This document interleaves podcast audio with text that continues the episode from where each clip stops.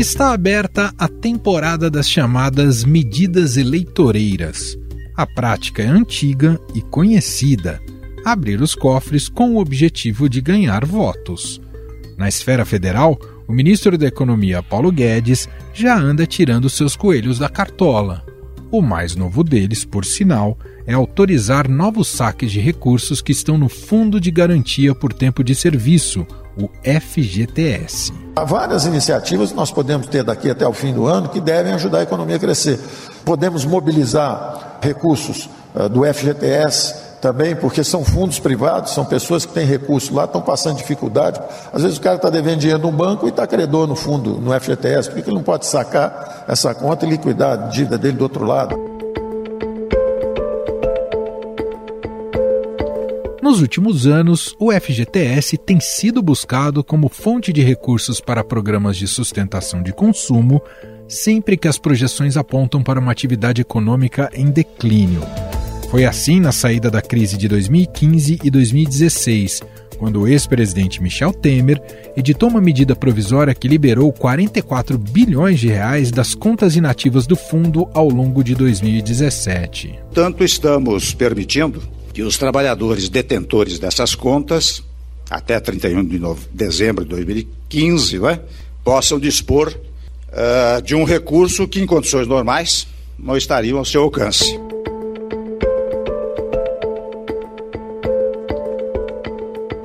Em 2019, o governo Bolsonaro expandiu a medida e autorizou o saque imediato também de recursos de contas ativas, o que injetou mais de 27 bilhões de reais até março de 2020. A medida foi repetida em 2020, quando o governo liberou o pagamento do saque emergencial do FGTS para estimular a economia, limitado a uma parcela de 1.045 reais por trabalhador. O que nós estamos oferecendo hoje é uma alternativa, é uma oportunidade a mais de saque dos fundos FGTS. Por exemplo, se você for demitido, você tem a oportunidade de sacar. É uma possibilidade. Existem 17, 18, 19 alternativas diferentes. Nós criamos mais uma. Boa parte desse dinheiro é utilizada pelos trabalhadores para o pagamento de dívidas. De acordo com os últimos dados disponibilizados pelo Banco Central, o endividamento das pessoas com o sistema financeiro chegou ao recorde histórico de 51% da renda bruta das famílias em outubro do ano passado. A situação econômica do país, agravada pela pandemia, trouxe uma triste realidade para os brasileiros. O endividamento das famílias bateu um novo recorde. Todas essas medidas se dão em um momento em que se discute a eficiência do FGTS. Inclusive, o atual governo chegou a defender algumas mudanças neste dispositivo. É um estudo para uma nova reforma trabalhista que foi encomendada pelo governo de Jair Bolsonaro e que propõe uma série de mudanças nas regras de pagamento de verbas ao trabalhador demitido sem justa causa. Atualmente, quando um trabalhador é contratado, a empresa passa a depositar 8% por mês em uma conta do FGTS em nome do funcionário.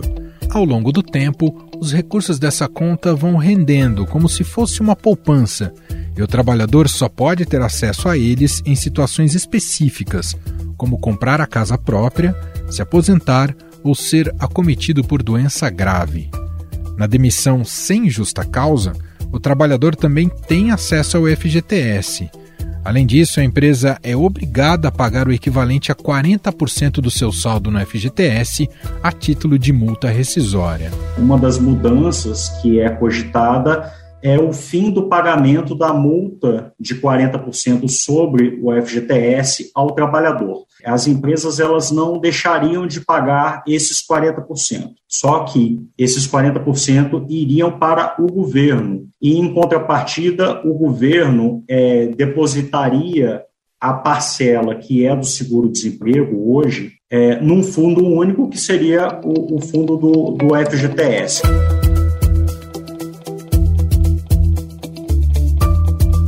Mesmo tempo que o governo quer lucrar politicamente com o fundo, a gestão Bolsonaro defende mudanças em questões que envolvem essa multa e o seguro-desemprego. As propostas são as seguintes: em caso de demissão sem justa causa, a empresa não pagará mais o valor ao trabalhador, mas sim ao governo. Esses recursos ajudariam a bancar as despesas com um depósito de até 16% nos primeiros 30 meses do vínculo do empregado.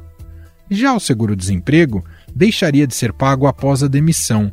Os recursos do programa passariam a ser depositados pelo governo no FGTS ao longo dos primeiros 30 meses de trabalho. Na verdade, o que o grupo sugere é que o governo, durante os primeiros 30 meses de vínculo empregatício do trabalhador, o governo faça é, depósitos nessa conta de FGTS, nessa conta única, nesse fundo único, que seriam depósitos que, que hoje seriam é, os recursos que estão vinculados ao seguro-desemprego. O FGTS foi criado em 1966 exatamente para proteger financeiramente funcionários demitidos sem justa causa. O FGTS entrou em vigor no dia 1 de janeiro de 1967 e substituiu dois direitos trabalhistas previstos na CLT, a consolidação das leis do trabalho. O primeiro dava ao funcionário o direito de receber uma indenização de um mês de salário para cada ano trabalhado, em caso de demissão sem justa causa. E o segundo garantia a estabilidade ao trabalhador do setor privado que completasse 10 anos na mesma empresa.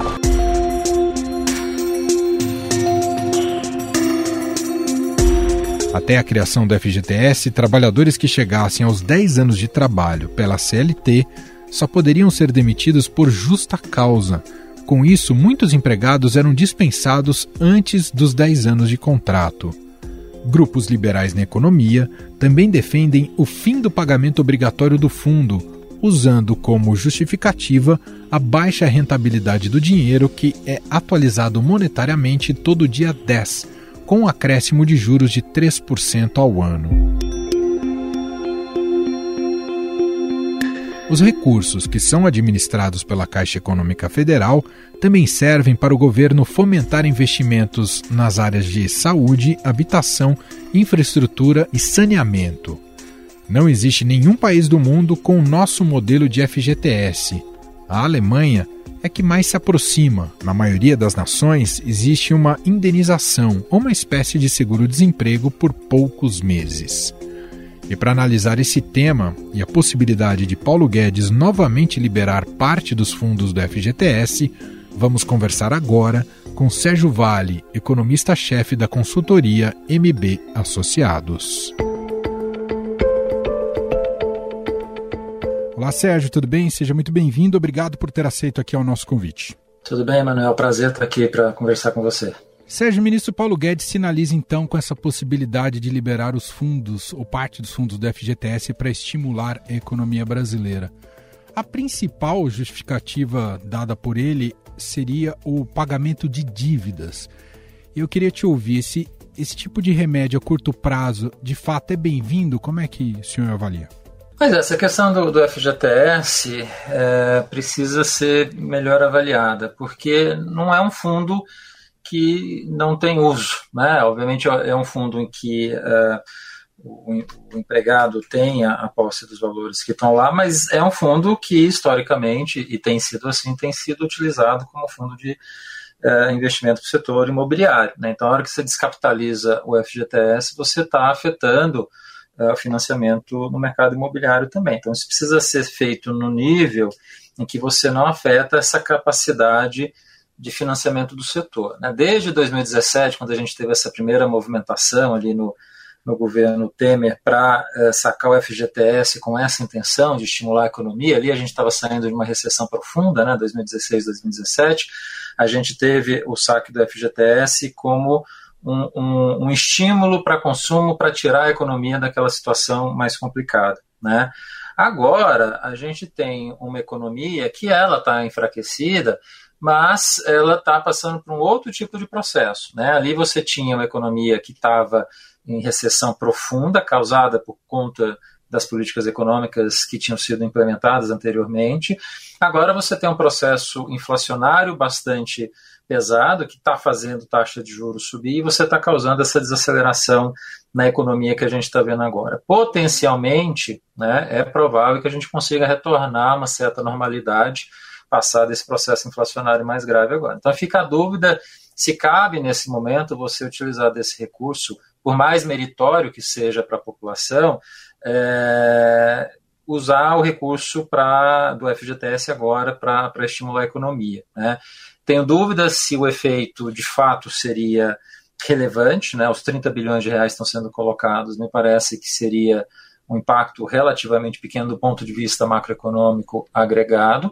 Tem, obviamente, um caráter, é, claro, eleitoral, a gente está falando de uma medida aí às, às, vésperas da eleição presidencial esse ano, e fica essa dúvida, como eu tinha comentado, em relação ao impacto que a gente pode ter no mercado imobiliário. Então, é, precisaria talvez repensar o que fazer com a FGTS nos próximos anos, né? Mas não sei se esse é o melhor caminho que a gente poderia fazer agora no curto prazo. Ou, ou seja, faz sentido já todas essas críticas colocadas até aqui, dirigidas pelo, pelo setor da construção civil, é de fato quem vai mais perder, né, Sérgio?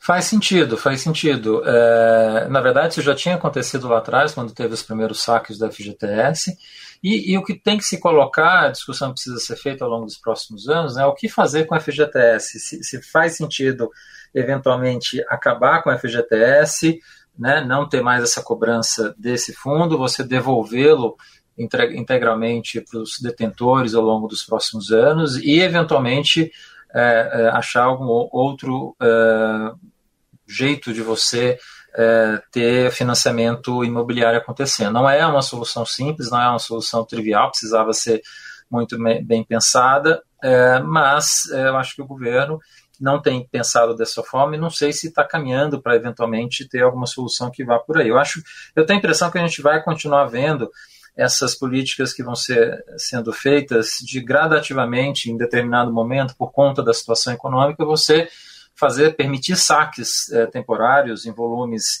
relativamente moderados, em que você ao longo do tempo possa recompor o fundo do FGTS. Eu acho que essa caixa de Pandora que foi aberta lá atrás no governo Temer, ela gradativamente vai ser utilizada em momentos de situação de atividade mais fraca, como a gente é, viu naquele momento, está vendo agora e eventualmente possa acontecer de novo lá na frente.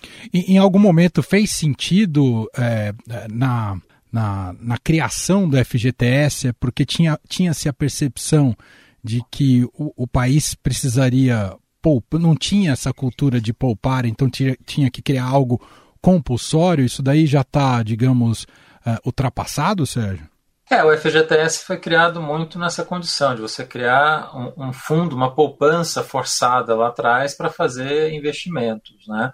É, mas ao longo dos anos, o que você imagina e se espera que, que possa fazer ao longo dos próximos anos é cada vez mais, primeiro, financiamento privado é, crescer né, é, com, com, profundidade e você ter, eventualmente, esse tipo de, de fundos e esse tipo de financiamento, cada vez mais a discussão que é colocada, seja feita pela Caixa, seja feita por onde quer que seja, esse tipo de discussão do que, que você vai alocar de recursos é, para mercado imobiliário de baixa renda, especialmente, que essas coisas estejam localizadas dentro do, do orçamento. Né?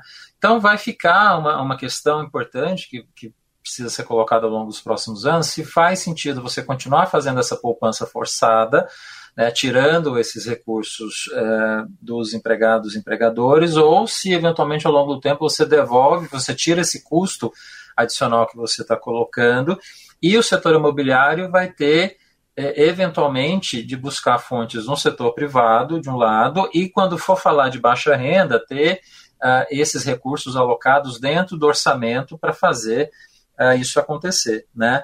Então, eu acho que é uma discussão meritória que a gente precisa passar. Não uhum. vejo, né, poderia ter sido colocada essa discussão em algum momento nesse, nesse governo, não foi colocada pelo andar da carruagem do que a gente pode ter eh, de governo no ano que vem, não vejo que vá avançar nesse sentido. Então, o que eu tenho a impressão é que a gente vai continuar, eventualmente, ao longo dos próximos anos, tendo isso, alguma situação de fragilidade momentânea da economia, que você tem alguma questão eleitoral, tem alguma questão de recessão aparecendo, uh, esses fundos vão ser alocados dessa forma, vão ser sacados, né, permitidos o saque pela população de alguma forma para tentar minimizar uh, o baque que a economia está sofrendo naquele momento. Do ponto de vista financeiro, ele também é mal gerido? O trabalhador perde dinheiro com o FGTS, Sérgio? Historicamente, sim, né? E aí você fica essa indefinição, essa dificuldade, né? Será que o trabalhador não saberia usar esse recurso de uma forma melhor? Quer dizer, é, não alocaria esse recurso de uma forma melhor, até conseguindo eventualmente fazer uma poupança dele mesmo, por decisão dele, se ele vai alocar para a poupança ou se vai gastar, mas sendo uma decisão desse trabalhador, né, é, eventualmente ele provavelmente conseguiria ter um, um, retorno eventualmente maior do que historicamente o FGTS conseguiu entregar no passado. Né? Então tem essa discussão também. Eventualmente, é, num governo liberal, né, como se colocou, é, se chamava no início desse, desse mandato, era uma questão que valeria a pena ter sido discutida, pelo menos ter sido iniciada uma discussão do que poderia ser feito, né? mas nada nesse sentido foi avançado.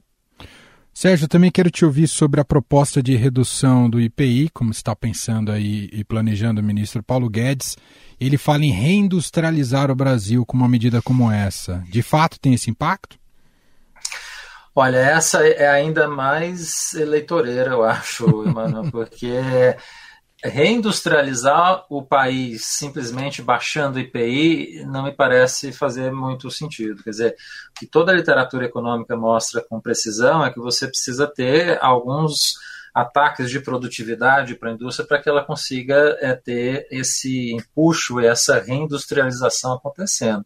E os caminhos importantes que a gente poderia avançar, né, tem dois à mão, as mãos do governo que a gente poderia elencar e que foram muito mal conduzidos nesse governo. Primeiro, os acordos comerciais. Né? A literatura econômica é muito clara em mostrar que os países que se aproximaram é, de potências industriais, né, países emergentes que se ligaram a potências industriais. A gente viu isso acontecer muito no Sudeste Asiático, a gente viu acontecer, por exemplo, com Polônia em relação à Alemanha, a gente viu, num certo sentido, com dificuldades, foi um modelo híbrido que funcionou parcialmente México e Estados Unidos, mas os países que se juntaram a potências industriais conseguiram alavancar a sua própria indústria. Né?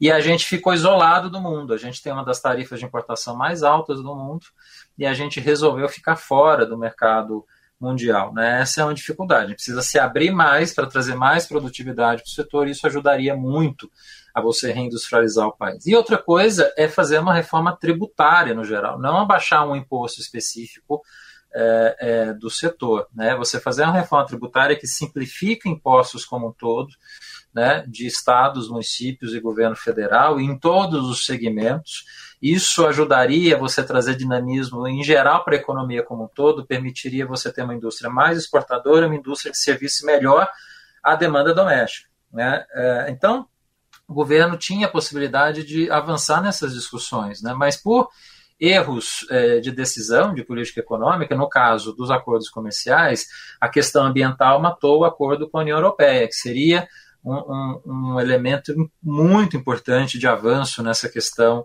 de acordos comerciais no Brasil. Né? Seria o acordo mais importante que a gente teria avançado né, se a gente não tivesse barrado por conta dessa questão ambiental. Né? Então, a gente tem esse cenário de paralisia que também acabou acontecendo na reforma tributária. Né? A gente tem a PEC 45, a PEC 110, né, 45 na Câmara, 110 no Senado, reformas amplas com, com diferenças, mas estava sendo costurado um jeito de, de colocá-las em conjunto.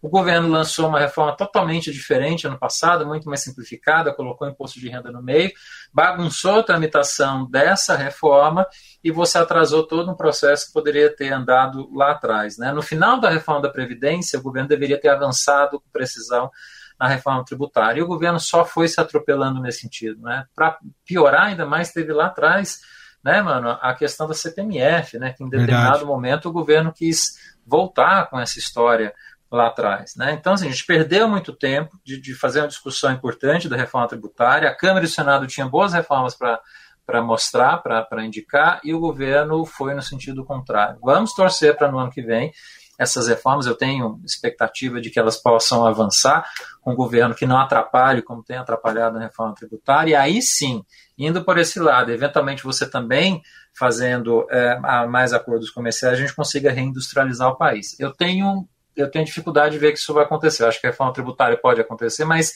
é parcial em ajudar a indústria. Né? A gente precisaria ter esse caminho adicional de abrir mais economia para isso acontecer. Isso eu acho que a gente vai ter bastante dificuldade, não só por decisões específicas da gente e eventualmente saber quem vai ser o presidente, mas também porque o mundo está mais protecionista. Né? Acordos comerciais e, e, esse tipo de discussão ficou um pouco mais paralisado depois, especialmente que o Trump ganhou uh, e entrou numa guerra comercial com a China que fez um efeito de demonstração muito negativo para acordos comerciais mundo afora. Então a gente está um pouco nesse cenário. Eu acho difícil a indústria ter uma retomada consistente. Né? O que o ministro tem colocado é mais é, para a plateia e mais é, um discurso em ano de eleição do que efetiva, efetivamente ajudar a indústria. E, eu não sei se cabe a comparação, mas a gente viu isso nos governos petistas, né, com o IPI da, da linha branca, e a curto prazo, no fundo, só estimulou consumo, né? trouxe poucos benefícios a longo prazo, não foi isso, Sérgio? Muito bem lembrado, mano. Na verdade, cada vez mais a gente tem colocado né, que o governo Bolsonaro tem ficado muito parecido com o governo Dilma, e esse ano especialmente, depois da quebra da regra do teto no passado, essas medidas estão sendo colocadas, os pacotes de estímulo a consumo, de crédito, estão sendo postos eh, às vésperas da eleição, fica ainda mais parecido do que se fazia lá nos piores momentos do governo Dilma. Então, essa é a grande dificuldade que a gente tem. O governo que é, se pretendia liberal no começo, fazendo reformas que de fato estimulassem produção e investimento, é, não conseguiu fazer isso e está indo no caminho inverso, né? políticas de curto prazo, de estímulo de consumo, de estímulo de demanda, que por mais que você tenha uma economia enfraquecida, né, o melhor que você poderia fazer para ajudar a economia a crescer e ter produtividade era o governo centrar esforços, como eu falei lá atrás, uma boa reforma tributária né, e não perder o tempo né, as discussões no que tem sido feito desde então. Né, e de novo, agora esse ano. A gente sabe que a reforma tributária é muito difícil aprovar é, na magnitude que a gente precisa em ano eleitoral, né, mas o governo poderia avançar em discussões, né, assim como a gente teve lá atrás na Previdência, quando a semente da reforma da Previdência começou e ela foi aprovada em 2019, você teve é, um amplo tempo de discussão, livros foram lançados, a imprensa discutia, batia nisso todo dia, né? Você tinha toda uma, uma conversa da necessidade dessa reforma até o Congresso se convencer, a população entender o que estava acontecendo, a reforma ser votada, né? Uhum. Eu acho que a gente precisava ter isso também em relação à reforma tributária, mas a gente está perdendo tempo, infelizmente.